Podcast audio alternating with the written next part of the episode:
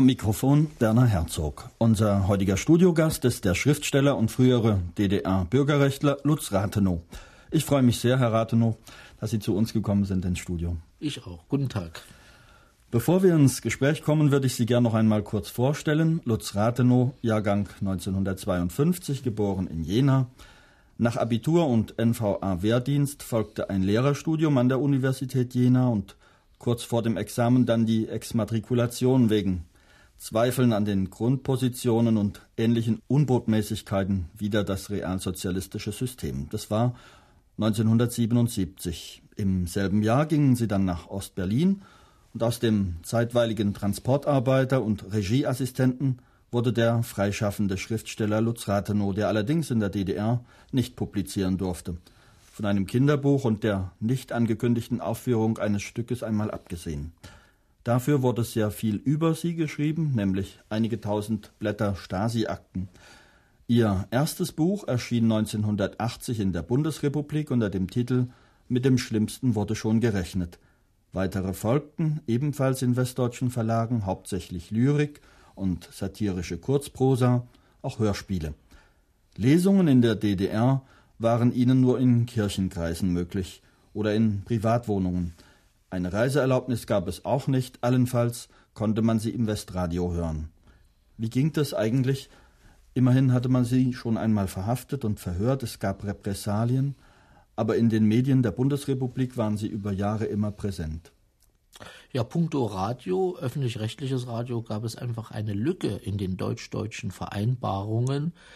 Man hatte das ARD-Studio installiert in Ostberlin und die journalistische Tätigkeit geregelt, auch die Interviewmöglichkeiten eingeschränkt per Journalistenverordnung der DDR, hatte aber nicht an die Möglichkeit einer Lesung gedacht für einen Sender. Insofern forderten die Sender einfach eine Lesung an und ich las dort literarische Texte ein und da das keine Massenbewegung wurde im Osten sozusagen, geh ins ARD-Studio und mach eine Lesung, wurde das sozusagen toleriert. Alles andere ist schon Teil einer längeren Diskussion fast über Öffentlichkeit, über das eigene Konzept. Ich habe die Westöffentlichkeit immer bewusst angestrebt, mindestens nach der ersten Verhaftung, als Schutz und auch als Ersatz, als ein Teil der Öffentlichkeit, die in die DDR zurückwirkt. Die DDR verlassen, das wollten sie nicht. Das Regime hatte es ihnen ja zeitweilig sogar nahegelegt. Also am direktesten übrigens 1976, als ich zum ersten Mal festgenommen wurde, als Student. Und das hat mich damals schon sehr geschockt. Äh, erstens mal hatte ich viel zu viel zu tun, um über Ausreisen nachdenken zu müssen. Zweitens habe ich einen Arbeitsbereich gehabt, äh, dem ich in der DDR ja ausüben konnte. Äh, ich konnte das arbeiten, hatte viele Freunde, hatte auch politische Verpflichtungen, das spielt natürlich schon eine Rolle und hatte das Gefühl, ich muss mir so viel Westen als möglich in die DDR hineinholen. Siehe zum Beispiel bestimmte Sachen machen, die man eigentlich macht. Irgendwann Interviews führen mit dem Deutschlandfunk oder mit anderen. Und äh, so war das eben mein Konzept, sich einen langsam vergrößernden Raum in der DDR zu erarbeiten, der natürlich immer wieder gefährdet ist. Von den Gefahren hatten wir schon gesprochen. Sie waren auch mhm. verhaftet. Heute leben Sie weiter im Ostteil Berlins mit Ihren beiden Söhnen. Sie sind neun und 17 Jahre alt. Ihre Frau ist Lehrerin und die Familie wohnt am Strausberger Platz. In der Karl-Marx-Allee also. Ja. Da, wo doch eher Leute wohnten oder wohnen, wie die, die Ihnen zu Zeiten der SED so viel Schwierigkeiten gemacht haben. Ja, das würden jetzt einige aus dem Haus, in dem ich wohne, dann doch äh, energisch bestreiten. Wir hatten schon mehrere Diskussionen mit einzelnen Leuten zumindest über den Charakter dieser demonstrativen, sehr schönen, für DDR-Verhältnisse sehr schönen Bauten. Äh, natürlich kam damals nicht jeder rein. Zu DDR-Zeiten hätte ich dort keine Wohnung bekommen. Jetzt haben wir auf ganz normalen Wege sie als einfach eine größere Wohnung, die wir brauchten, erhalten. Ich finde es natürlich jetzt sehr interessant, dort zu wohnen, in einer Gegend, die schon von der DDR mental sehr stark geprägt ist, andererseits aber ganz nah am Alexanderplatz liegt, ganz nah am Prenzlauer Berg, nicht weit entfernt von Kreuzberg. Man ist so wie im Schnittpunkt äh, verschiedener Möglichkeiten der Stadtentwicklung und kann live sehen, wie dann am Alexanderplatz die Hochhäuser dann irgendwann mal hochwachsen werden hoffentlich die Mieten nicht ganz im gleichen Maße sofort mit. Auch im vereinten Deutschland, das Sie so gewollt haben, wenn auch nicht ganz so rasch, auch im vereinten Deutschland also hat Lutz Rathenow seine Etiketten, sagen wir mal. Das reicht vom routinierten Renitenten und subversiven Buddha, da spielt man wohl auf ihre Leibesfülle an, bis hin zum relativierenden Skeptizisten oder Berufsdissidenten. Weisen Sie derlei von sich oder ficht Sie das nicht an? Wo würden Sie sich denn selbst einordnen? Sicher ist an jedem Begriff irgendetwas dran. Der Begriff Berufsdissident ist genau genommen ungenau, weil er entweder assoziiert ständiges Dagegensein, also die Pflicht einfach nur zum Dagegensein unter wechselnden Vorzeichen finde ich ein bisschen zu einfallslos. Äh, und zweitens stimmt es nicht ganz genau, also womit ich mein Geld verdiene, sind eher doch Arbeiten, literarische und andere Arbeiten, die schon direkt oder indirekt mit der DDR zu tun haben, aber meistens mit dem Dissidentensein nicht so direkt zu tun haben. Es gibt äh, auf den Markt, auf den öffentlichen Markt eines Autors eine gewisse Diskrepanz, die mir so nicht klar war zu DDR-Zeiten, zwischen dem, was berühmt macht, Presseveröffentlichungen und Interviews, und dem, womit man Geld verdient, solide äh, Veröffentlichungen, zum Teil im Rundfunk, Hörspiele oder andere Sachen, die öffentlich gar nicht so sehr wahrgenommen werden. Wie würde ich mich beschreiben? Einfach als Autor mit einer ganz speziellen Herkunft, die sich nun mal in der DDR abgespielt hat. Wobei ich finde, dass die DDR nicht, nie nur die DDR war, sie war immer ein Stück Mitteleuropa, ein Stück Deutschland, ein Stück deutscher Sprachraum, ein Stück Provinz. Ich bin in Thüringen geboren, in, in einer kleineren Stadt, Jena, na so klein ist er auch nicht. Da gibt es Parallelen zu anderen kleinen deutschen Städten. Also man muss sehr aufpassen, wie bei allen Etiketten, dass man da nicht zu viel erwartet an Genauigkeit. Sie haben vom Geldverdienen gesprochen als Autor auch. Ich weiß nicht, ob die Tagebuchaufzeichnungen dazugehören, die Sie 1990 veröffentlicht haben, noch vor dem 3. Oktober. Daraus äh, möchte ich hier gern zitieren. Sie schrieben damals, Erst in diesen unruhigen Zeiten merke ich, dass ich kein politischer Schriftsteller bin, ein politisch interessierter Mensch, der sich enthusiastisch nörgelnd einmischt, auch die Ränder der Literatur dafür nutzend. Kann man das heute noch so stehen lassen und wo halten Sie es für geboten, sich einzumischen? Das kann man so stehen lassen.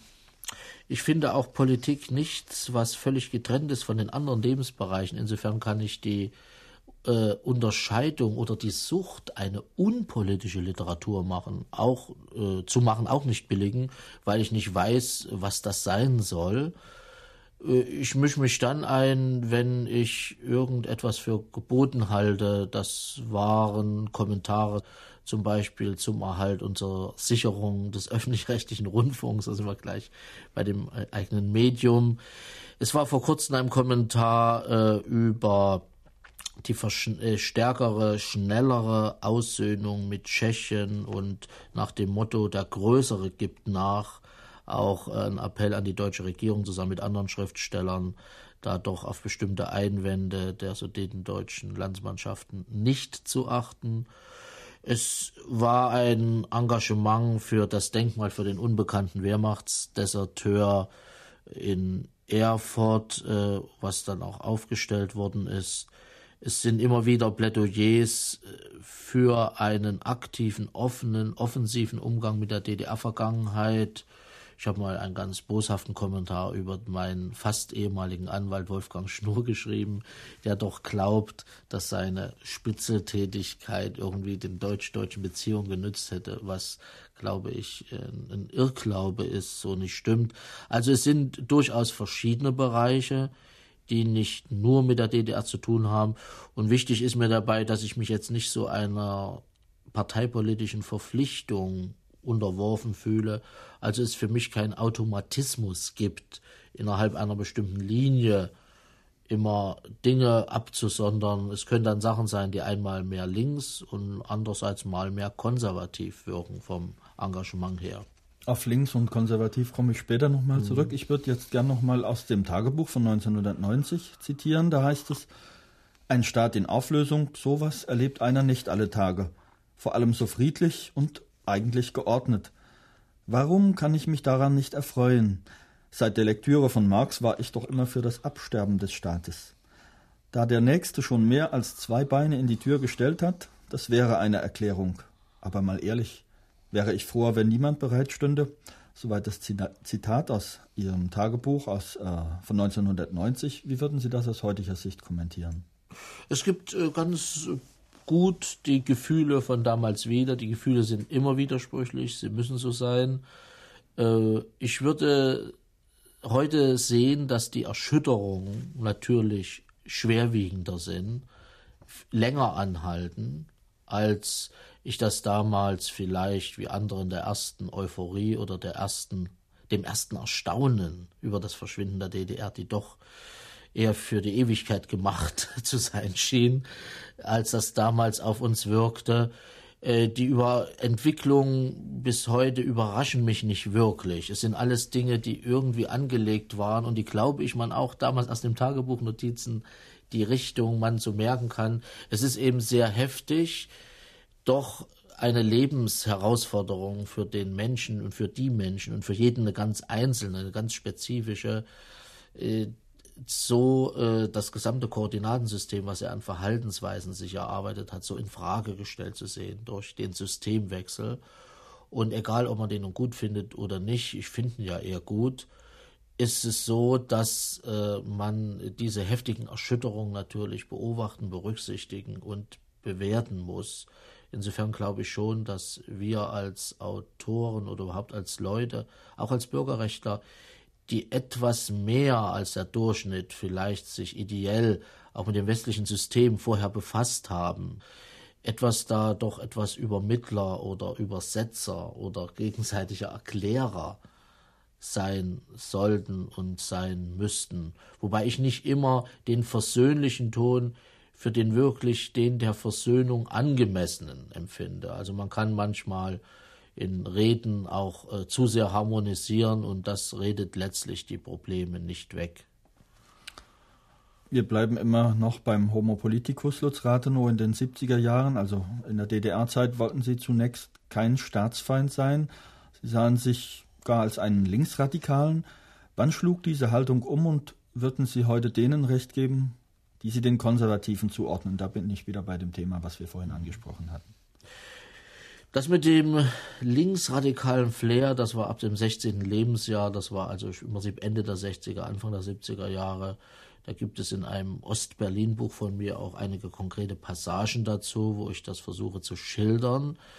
Von Che Guevara bis Mao Zedong interessierte uns, also ein Freundeskreis, und mich interessanterweise alles, was nicht identisch war mit der DDR-Politik und links davon. Also ich kann mich an keine Phase erinnern, wo mir das so richtig gefallen hat, wie es in der DDR praktiziert wurde. Es war immer die Suche nach was anderem. Und wir suchten es erst nur auf der einen Seite äh, ganz klar. Das lag auch mit mangelndem Wissen zusammen. Außerdem ist so Jugend und äh, Rebellion, die nicht unmittelbar immer verknüpft ist, das sehe ich heute auch bei manchen Jugendlichen, aber natürlich neigt sie eher zu Formen, die die Unzufriedenheit deutlich ausdrücken, ausdrücken und nicht zu pragmatischen politischen Richtungen wie den Liberalismus oder so etwas. Ja, äh, wie hat sich das dann entwickelt? Das ist allmählich zerbrochen. Es ist äh, zerbröselt bei der Armee. Das war eine ganz wichtige Phase für mich weil ich doch gesehen habe, wenn man nur übers Töten oder Schießen redet und revolutionäre Gewalt, ist es etwas anderes, als wenn man der Gefahr unterliegt, vielleicht auf jemanden schießen zu müssen.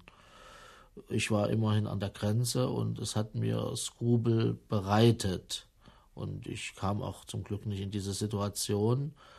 Und äh, dann spielt die Literatur eine große Rolle. Sehr viel gelesen ist von Günter Kunert, äh, Alexander Solzhenitsyn, der in die DDR hineingeschmuggelt wurde bis hin auch äh, zur Lektüre von Marx und anderen, die sich im Widerspruch befanden in ihrer Beschreibung zu dem, was man in der DDR vorfand.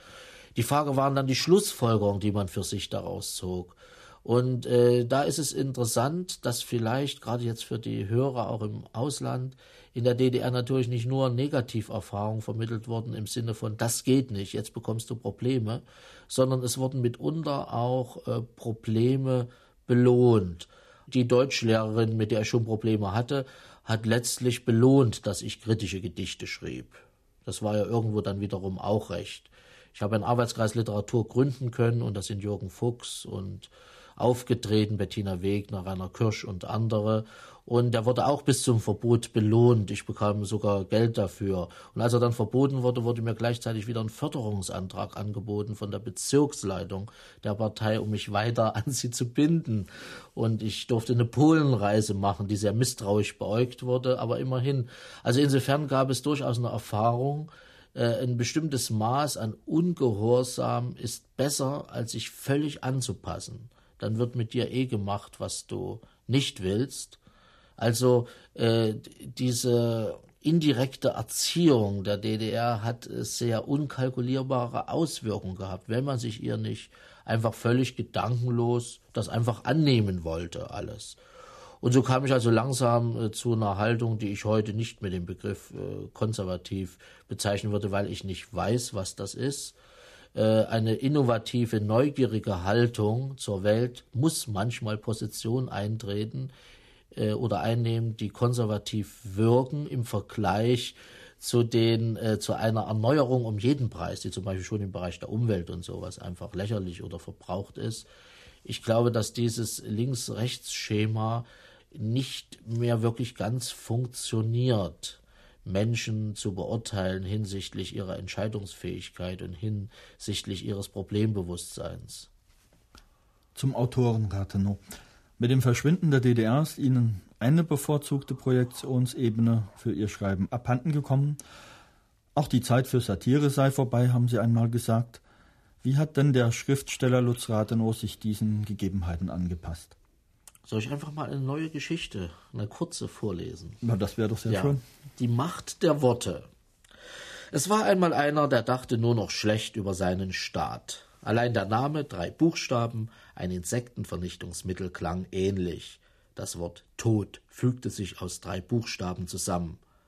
Alle seine Freunde stellten Auswanderungsanträge. Sie nannten es damals anders, aber das Wort Reise für diese Art des Wegsiedelns zu benutzen, weigerte er sich strikt. Er mochte gar nicht mehr über diesen Staat nachdenken. Er wollte auch nicht westwärts ziehen. Einem Einfall nachgebend beantragte er die Öffnung der Landesgrenzen schriftlich. Kurz darauf geschah das. Hoffnungstoll beantragte er am Tag danach die Beseitigung des Staates, in dem er lebte, innerhalb eines Jahres. Dieser Auflösungsantrag wurde in der gewünschten Frist erfüllt. Der Staat verschwand in seinem Nachbarn. Da erschrak der Antragsteller vor der Kraft seiner Worte und mühte sich inständig, ja keinen Wunsch mehr zu haben und ihn schon gar nicht aufzuschreiben. Mein Gott, dachte er, aber jeder weitere Gedanke hätte für Gott gefährlich werden können. So wanderte er aus in eine Gegend der Welt, in der seine Worte keine Allmacht besaßen. Vielleicht erklärt diese Geschichte etwas von diesem Zwiespalt, den man sich produktiv zu machen versucht. In diesem Fall diese neurotische Einbildung eines Autoren, alles bewirkt zu haben, die ist für mich interessanter als ständig über die Wirkungslosigkeit von Literatur zum Beispiel zu meditieren. Ich glaube, dass Literatur im Wesentlichen immer wirkungslos war. Andererseits ist sie unberechenbar. Und so geht es auch mit dem Erbe und den Hinterlassenschaften, dem, was mal die DDR war. Sie war ein Muster, ein Modell, eine Versuchsanordnung für eine bestimmte Form menschlichen Zusammenlebens. Ich weiß nicht, ob es unbedingt glücklich und notwendig war, diese Versuchsanordnung herzustellen. Jetzt im Nachhinein, da sie nun mal da war, sollte man sie so gut nutzen, wie es irgendwie geht und daraus künstlerische, wissenschaftliche und andere Funken schlagen. Unlängst waren sie Gast der Weidener Literaturtage, gemeinsam mit anderen Autoren aus Ost und West, und es gab dort Lesungen und Diskussionen zu einem ebenso aktuellen wie brisanten Thema Deutschland, einig Vaterland. Sehen Sie sich unterdessen als einen gesamtdeutschen Schriftsteller an? Also wenn ich durch den Westen, durch die alten Bundesländer reise, merke ich, da gibt es so um den Bodensee und etwas nördlich ein Martin Walzer Land, wo er als die große Bezugsfigur gilt. Ganz im Norden ist Siegfried Lenz sehr populär, dazwischen ist es in der Regel Günter Grass, geliebt oder gehasst. Und diese alte Bundesrepublik zerfällt für mich in verschiedene Regionen, die sehr unterschiedlich sind. Die Mentalität am Bodensee hat mit der in Norddeutschland wirklich weniger zu tun und die Spannungen sind größer eigentlich als zwischen Ost und West an manchen Stellen. Insofern sehe ich mich auch nicht einfach als gesamtdeutschen Autor, ich sehe mich als ein Autor deutscher Sprache, der in Deutschland lebt, der damit grundsätzlich keine Probleme hat, aber durchaus Probleme sieht, die es gibt und äh, der langsam gesamtdeutsche Erfahrung bekommt. Das dringt in die Texte ein. Ich habe ein Gedicht über Tübingen geschrieben und es, ich schreibe ein Nachwort über eine Kölner Anthologie. Ich habe Kontakte zu Verlegern, die ich zu DDR-Zeiten nicht treffen konnte. Also aufgrund der eigenen Lebenserfahrung verändern sich die Erfahrungen, aber Gesamtdeutsch ist etwas zu groß.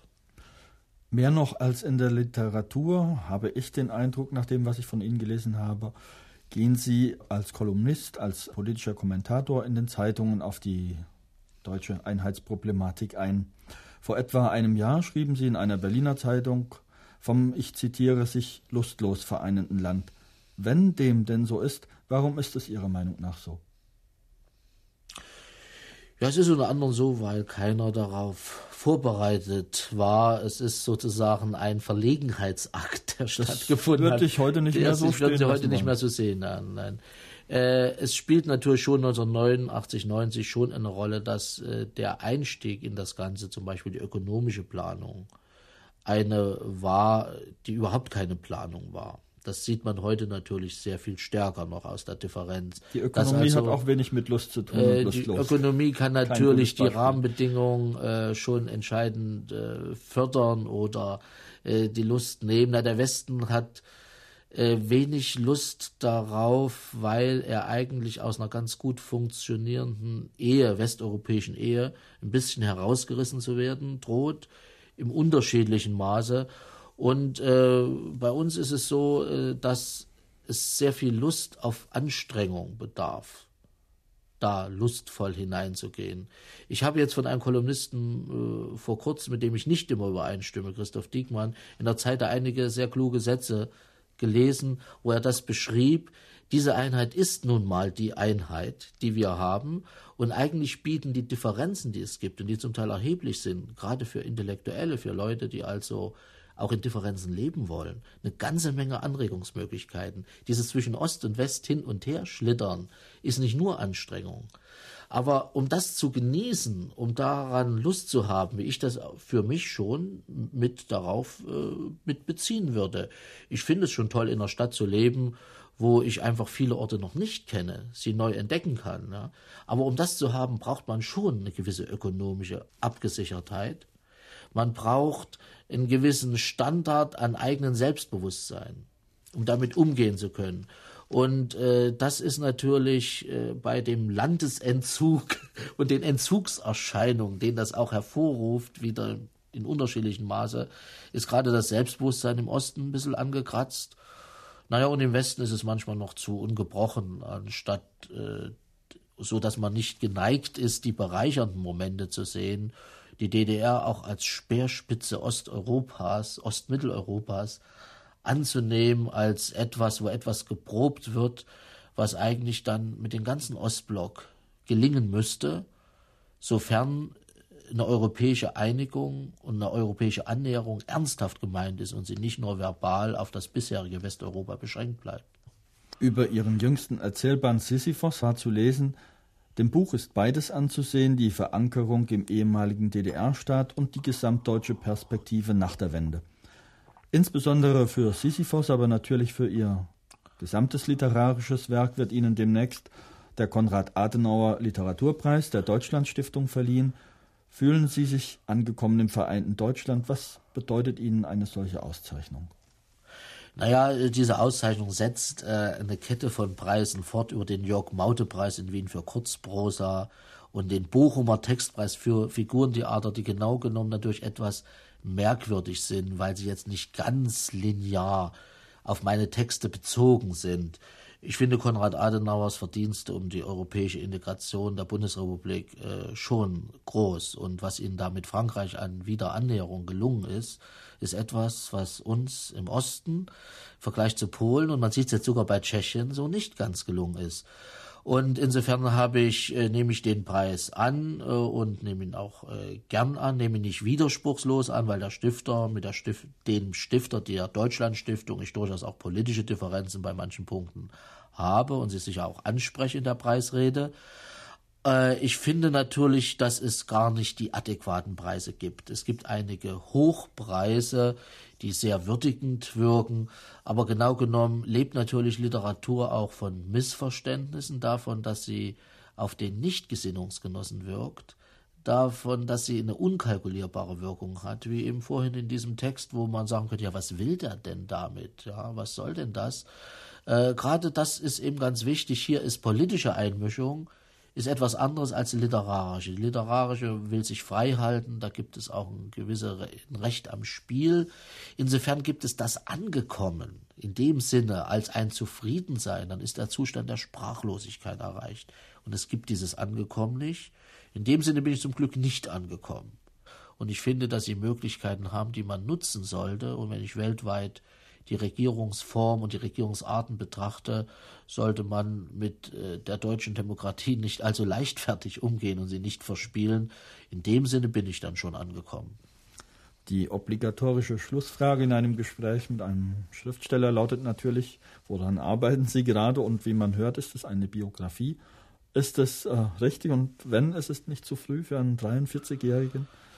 Es ist der Versuch, bestimmte Motive, die ich schon in Sisyphus anschreibe, Disziplin, Verweigerung, Gehorsam, Macht, Gebrauch zwischen Leuten, Lust am Machtgebrauch, Erotik und Macht, das weiterzuführen, weiterzuschreiben und etwas mehr dabei zu bleiben, was man selbst erlebt hat und sich auf einige widersprüchliche Situationen, Erlebnisse zu beschränken, auf Situationen, in denen es mehrere Handlungsmöglichkeiten gab und damit auch vielleicht so ein bisschen die Lust am Dagegensein, auch zu DDR-Zeiten, auch Betonung wirklich auch auf Lust, ein bisschen nachfühlbar zu machen, vielleicht auch ein kleines Geschichtsdokument an der einen oder anderen Stelle zu liefern. Es wird nicht so umfassend werden, es wird nicht Biografie heißen. Es ist einfach gemeint als ein Text, der selbst ins eigene Leben mit eingreift, sich selbst etwas zum Material nimmt und dem man eben schreibt zu einem Zeitpunkt, wo es noch Chancen gibt, daraus Schlussfolgerungen zu ziehen und auch Sachen zu verändern und der eben nicht als Lebensresümee äh, gemeint ist. Wann kommt das Buch? Es, dann, wenn es fertig ist. Es wird noch dauern, aber vielleicht schon nächsten Herbst. Herzlichen Dank, dass Sie zu uns ins Studio gekommen sind. Lutz Rathenow, der Schriftsteller und frühere DDR-Bürgerrechtler in unserer Reihe Zeitgenossen Begegnungen im Gespräch. Am Mikrofon verabschiedet sich Werner Herzog.